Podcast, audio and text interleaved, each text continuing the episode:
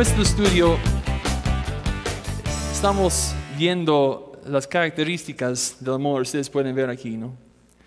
Y hoy veremos otra característica del amor de Dios. Y el tema de hoy es que el amor no es orgulloso. Y también vamos a ver un mandamiento que Jesús nos da que debemos seguir. Entonces, abran sus Biblias, por favor, al libro de Juan, capítulo 13. Juan 13. Y hoy día vamos a leer de versículo 1 a versículo 17. Juan 13. Y si, si necesitas una Biblia, levanta la mano, por favor.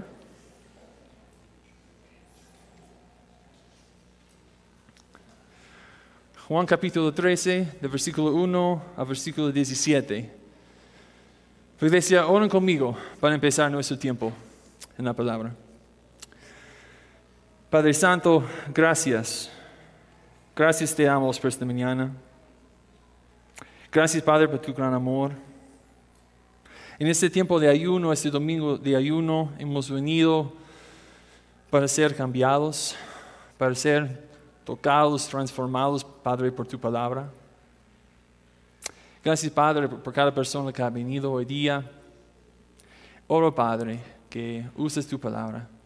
Que tu palabra caiga, Padre, sobre buena tierra.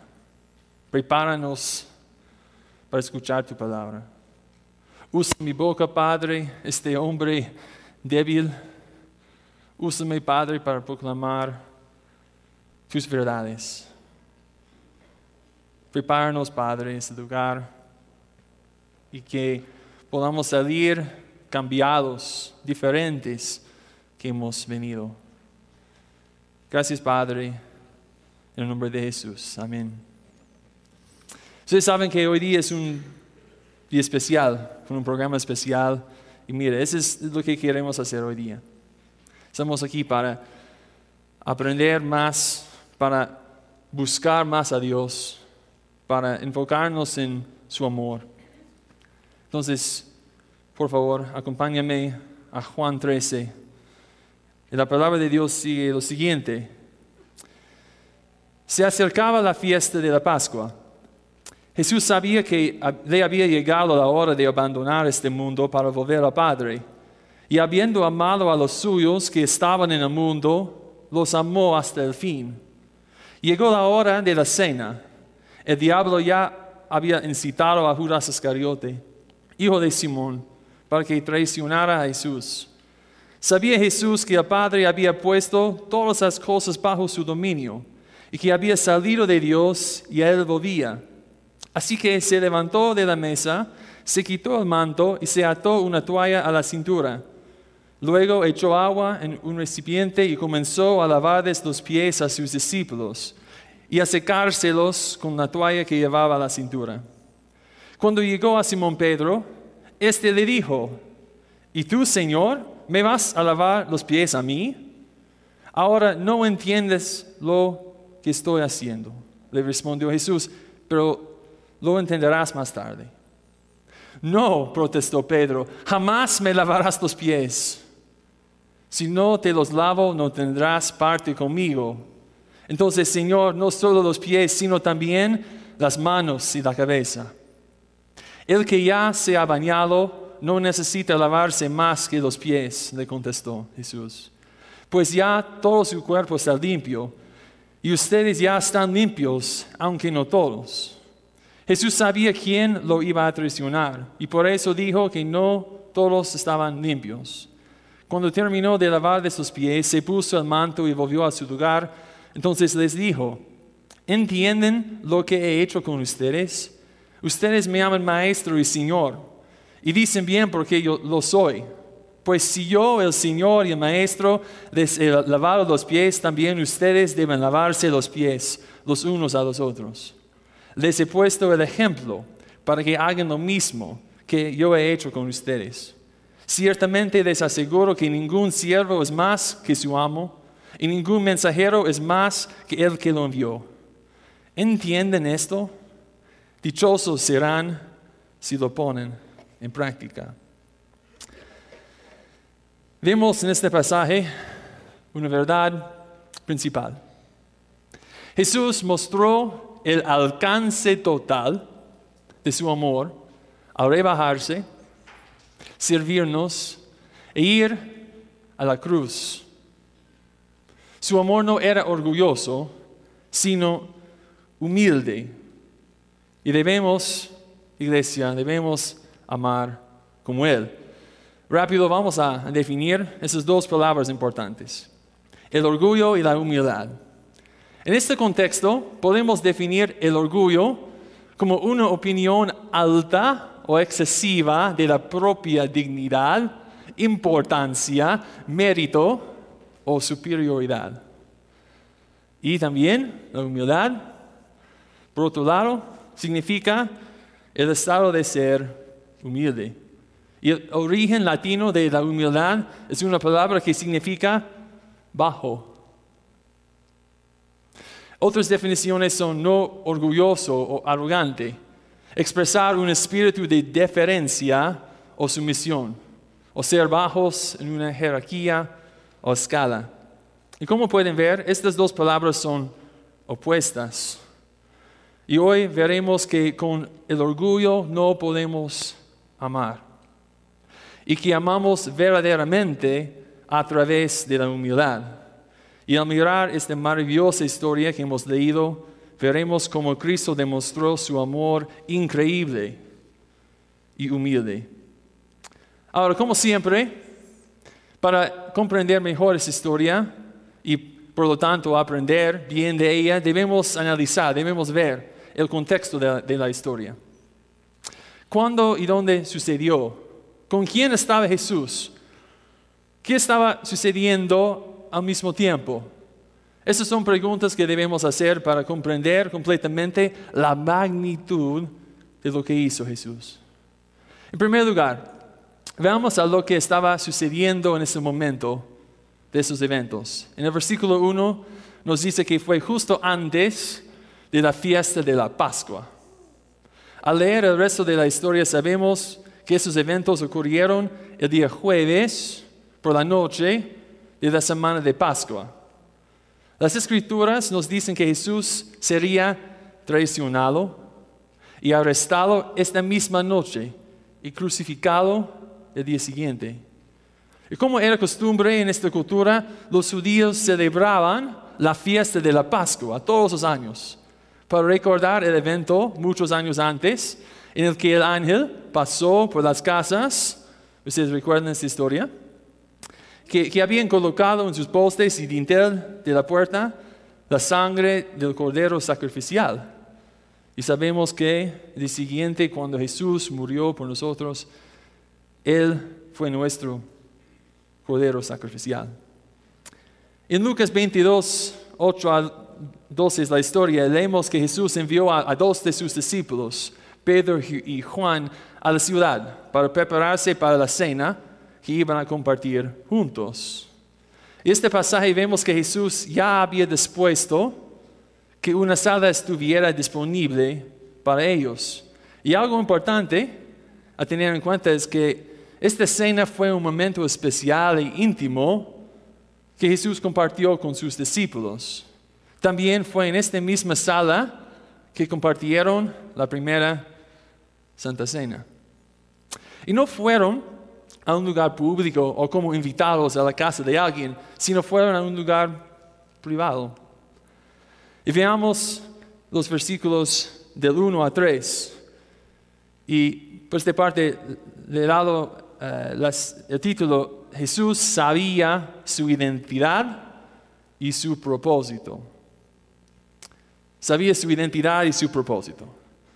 Sabemos que Cristo fue completamente Dios y completamente hombre al mismo tiempo. Y siendo completamente Dios, Él sabía todas las cosas, incluyendo lo que iba a pasar en esos próximos días de su vida iba a ser traicionado, iba a ser juzgado, sentenciado a muerte, golpeado y objeto de burla. Sabía. Él colgaría en una cruz. Sufriría y moriría. Sufriría un castigo que no merecía, pero uno que merecemos nosotros. Pero también, mis amigos, él sabía que iba a resucitar. Y al hacerlo vencería la muerte en el pecado. Hizo todo esto, hermanos, por su gran amor por nosotros. En esto hay esperanza. El texto aquí da una lista de cosas que Jesús sabía. Ustedes pueden ver en el versículo 1, dice que Él sabía que había llegado la hora de abandonar este mundo para volver al Padre. El tiempo para morir, sufrir y después resucitar. El versículo 3 nos dice que él sabía que el Padre había puesto todas las cosas bajo su dominio. Sabía que había salido de Dios y que a él volvía. El texto deja en claro que Cristo sabía quién era. Él era el Hijo de Dios y tenía toda la autoridad. Sabía el propósito por el cual había sido enviado al mundo también. Y él sabía a dónde iría después de lograr este propósito. El versículo 1 también nos dice que ahora, en este momento con sus discípulos, les mostraría su amor hasta el fin, o sea, todo el alcance de su amor. También vemos que el diablo ya había incitado a Judas a traicionarlo. Continuemos leyendo la historia en los versículos 4 al 11, donde Jesús mostró el amor humilde. Hemos hablado en esta campaña sobre cómo el amor es una decisión, no solo sentimiento. Y también cómo la acción demuestra el amor. Aquí vemos a Jesús que, Él tomó la decisión de amar a sus discípulos y puso ese amor en acción. Dice que mientras sabía su identidad como el, el, Hijo de Dios y que su Padre le había dado toda la autoridad, se levantó de la mesa, se quitó el manto y se ató una toalla a la cintura. Luego echó agua en un recipiente y comenzó a lavarles los pies a sus discípulos y secárselos con la toalla. Nuevamente, para entender este texto completamente necesitamos entender la importancia del lavado de pies en esta cultura. En el día de Jesús la gente usaba sandalias, así, unos zapatos, y caminaba por todas partes en caminos como este aquí no como las calles y las veredas que, usamos hoy. Cada vez que llegaban a su, destino, la persona de autoridad del lugar, el propietario de la casa, por ejemplo, hacía los arreglos para que se lavaran los pies antes de entrar. ¿Por qué? Porque siempre he entrado en un lugar con pies bien sucios. Ese trabajo estaba sucio y no era deseable y casi siempre se le daba al criado más bajo. Vemos en el versículo 2 que se estaba sirviendo la comida y luego en el versículo 4 que Jesús se levantó para comenzar a lavarles los pies. Mire, esto significa que todos habían entrado, todos habían entrado en ese lugar para cenar juntos y todavía tenían los pies sucios. Recuerden que Jesús había arreglado este lugar de antemano para este tiempo especial con, sus discípulos. Y como sabemos que aún no se habían lavado los pies, no debe haber habido criados presentes para hacer ese trabajo sucio. Esto tendría sentido ya que no eran invitados especiales a la casa de alguien. Pero una, una pregunta, ¿por qué al menos no se lavaron los pies o los pies de sus amigos. ¿Por qué todos entraron sin lavarse los pies? Hmm. Vemos en el libro también de, de Lucas 22, 24, que los discípulos esa misma noche, esa misma noche tuvieron un altercado entre ellos. Un altercado. Acerca de cuál de ellos era considerado el más importante. Sobre quién era el más exitoso. Quién tenía la mayor influencia, el mayor poder. En el altercado estaban mostrando su orgullo, su opinión alta, excesiva de su propia dignidad, importancia, mérito o superioridad. Habían escuchado a Jesús antes decir que el que quiera hacerse grande entre ustedes deberá ser su servidor. Y el que quiera ser el primero deberá ser esclavo de todos. Habían escuchado habían escuchado su enseñanza y aún así estaban motivados por su orgullo pecaminoso. Entonces aquí vemos un gran contraste entre Jesús, el Hijo de Dios, que tenía toda la autoridad, y quién era el más importante, y sus discípulos, hombres como nosotros, comunes, que querían ser lo más importante, pero nunca podrían serlo. Y todos entraron en esta sala y comenzaron a comer, todavía con pies sucios. Y ni siquiera se molestaron en lavar sus propios pies. Y tal vez, tal vez, fue porque este acto fue para los más humildes, los sirvientes más humildes. Y esos hombres estaban tan ocupados en quién era el más importante de ellos. Y lavarse los pies o, los pies de los demás no, no respaldaría ninguno de sus reclamos de importancia o superioridad. Y ahora vemos a Jesús hacer algo increíble. El propio Hijo de Dios comenzó a lavarse los pies a sus discípulos. Ellos vieron a Jesús hacer algo que ninguno de ellos estaba dispuesto a hacer. Y fue una lección para ellos sobre su orgullo. Vemos en el versículo 6 que Jesús llegó a Simón Pedro. Y Pedro le preguntó a Jesús si iba a lavarse los pies. Entonces Jesús le dijo en el versículo 7 que Pedro no se dio cuenta de lo que estaba haciendo, pero más tarde lo haría.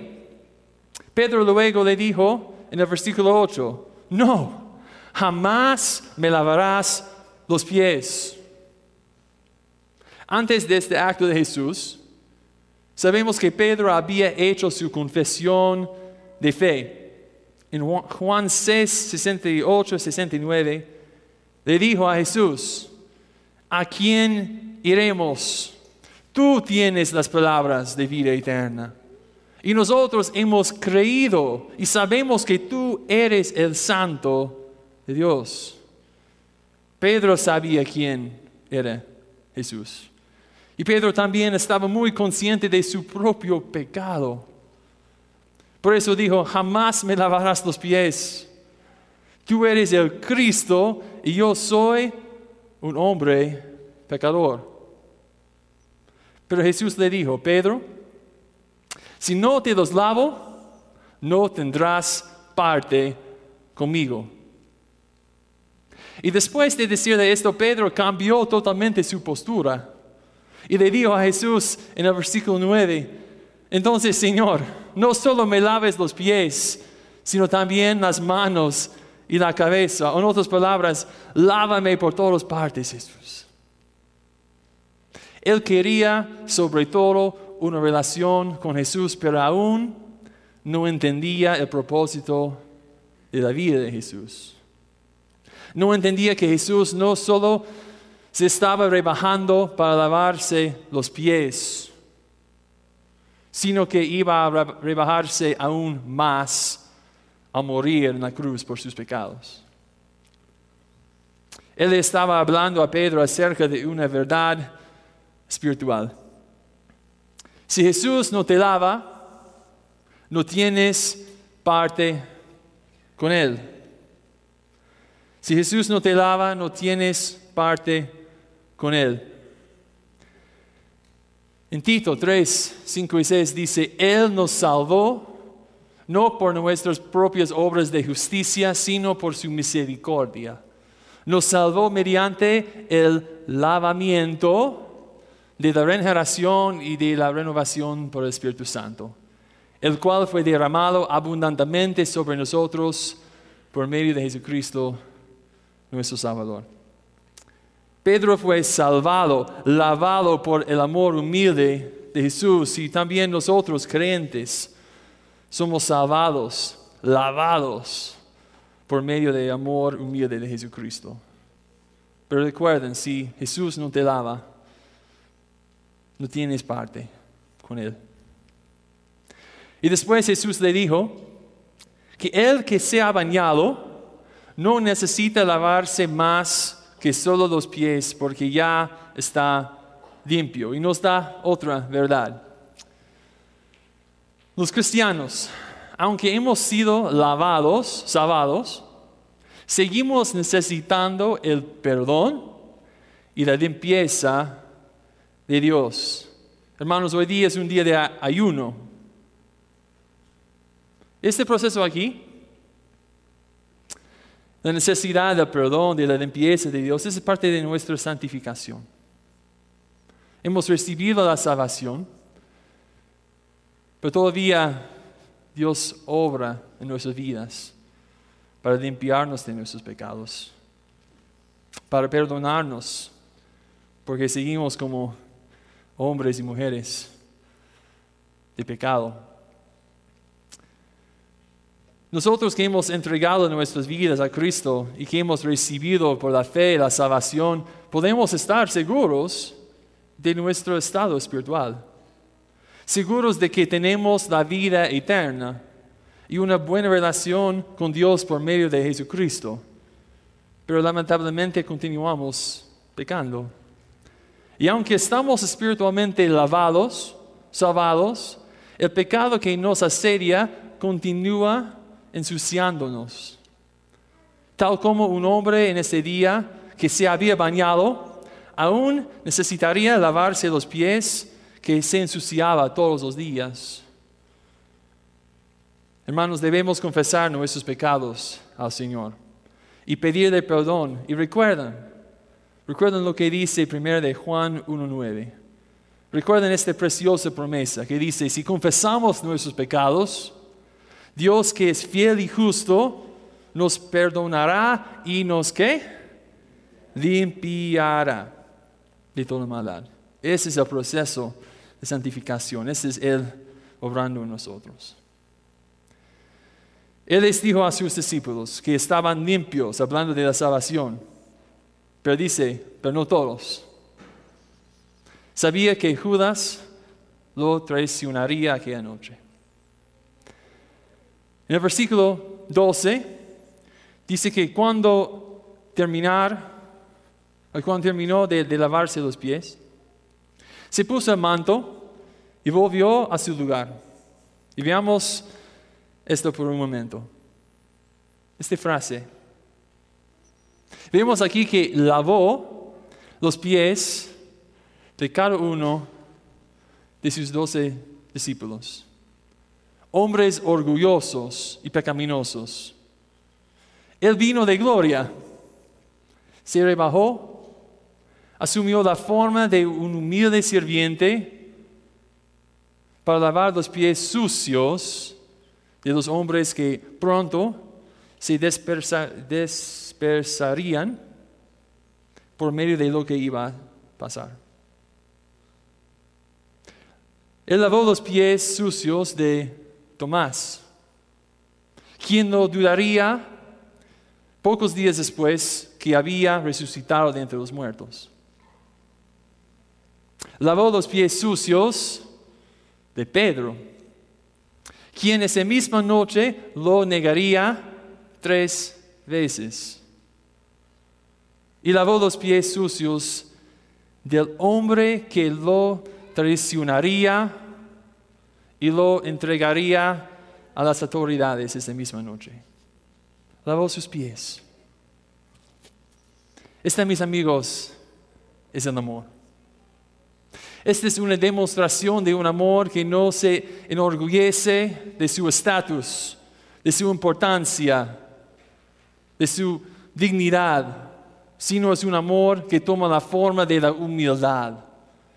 Filipenses 2.6 nos dice que Él, siendo por naturaleza Dios, no consideró el ser igual a Dios como algo a que aferrarse. Sabemos que se humilló y se hizo obediente no solo hasta el lavado de los pies, pero hasta la muerte. Este es el amor de Cristo hacia nosotros. Eso nos lleva a la parte final del texto. En esa parte vemos que Jesús les pidió a sus discípulos que siguieran su ejemplo de amor. Comenzó preguntándoles en el versículo 12 si entendieron lo que acababa de hacer. Y luego en el versículo 13 les dijo, ustedes me aman maestro y señor y dicen bien porque yo soy. De nuevo, Jesús sabía su identidad. Luego dijo en versículo 14 que si yo, el Señor y el Maestro, les he lavado los pies, también ustedes deben lavarse los pies los unos a los otros. O en otras palabras, todos ustedes deben humillarse a servir a los demás. Deben dejar de lado tu estatus, su poder, su influencia y rebajarse para servir a los demás en las cosas que son humildes, las cosas sucias y a veces las cosas muy difíciles. Y si nuestro Señor y Salvador, el Rey de todo, nos sirvió de esta manera, debemos dar nuestras vidas para hacer lo mismo. Sin reserva, sin orgullo en lo que somos o lo que hemos logrado. Debemos servir por amor humilde del cual Cristo es nuestro ejemplo. Y él dijo lo mismo en el versículo 15. Les he puesto el ejemplo para que hagan lo mismo que yo he hecho con ustedes. Mire el último versículo conmigo. Dice, ¿entienden esto? Dichosos serán si lo ponen en práctica. Siempre es la parte de aplicación. Una mejor traducción es ya que saben estas cosas, ya que saben esas cosas, dichosos serán si lo ponen en práctica.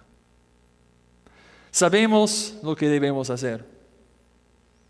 Tenemos el ejemplo perfecto.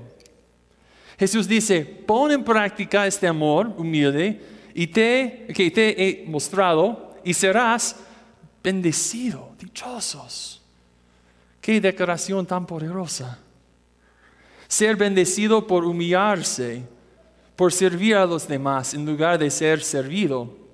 Dar en lugar de recibir. Hermanos, ¿quién aquí quiere ser bendecido por Dios? Oh Señor, ayúdanos a seguir tu ejemplo de humildad. Quita nuestro orgullo para que podamos servir a los demás sin pensar en beneficio personal sino solo comprometidos con el bienestar del otro.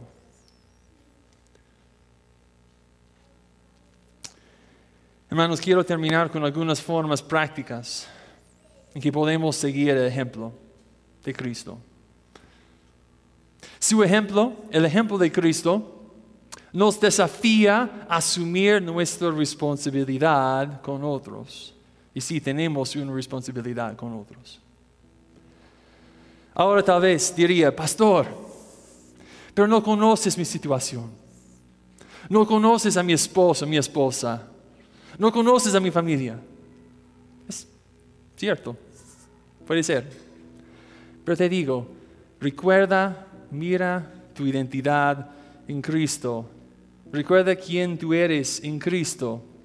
La Biblia nos dice que hemos sido redimidos, comprados por un precio, la sangre preciosa de Jesucristo. Hemos sido adoptados como hijos y hijas, hechos nuevas criaturas, y que Dios nos ha reconciliado a través de Cristo. Cuando conocemos nuestra identidad, todo lo que Dios ha hecho por nosotros, debemos estar aún más motivados para amar como Él ama y servir como Él sirve, sabiendo que somos indignos del gran amor que hemos recibido. Hay muchas maneras en que podemos mostrar este amor, pero hoy me gustaría resaltar tres aplicaciones en tres áreas específicas. El primero está en la relación matrimonial. Esposos, esposos, ¿dónde están? Matrimonios, ¿dónde están? ¿Hay muchos hoy día aquí? ¿Está bien? Muy bien. Hace 14 años, mi esposa Sara y yo nos casamos. Y como parte de la ceremonia de la boda, nos tomamos el tiempo para lavarnos los pies. Ahora quiero ser bien claro, no cuento esa historia ni muestro esas fotos para, para jactarnos de nada que hicimos. Lo hago para mostrarles que por la gracia de Dios nos permitió ver que Vivir el resto de nuestras vidas en una relación comprometida iba a requerir humildad, iba a requerir sacrificio. ¿Es cierto o no a matrimonios?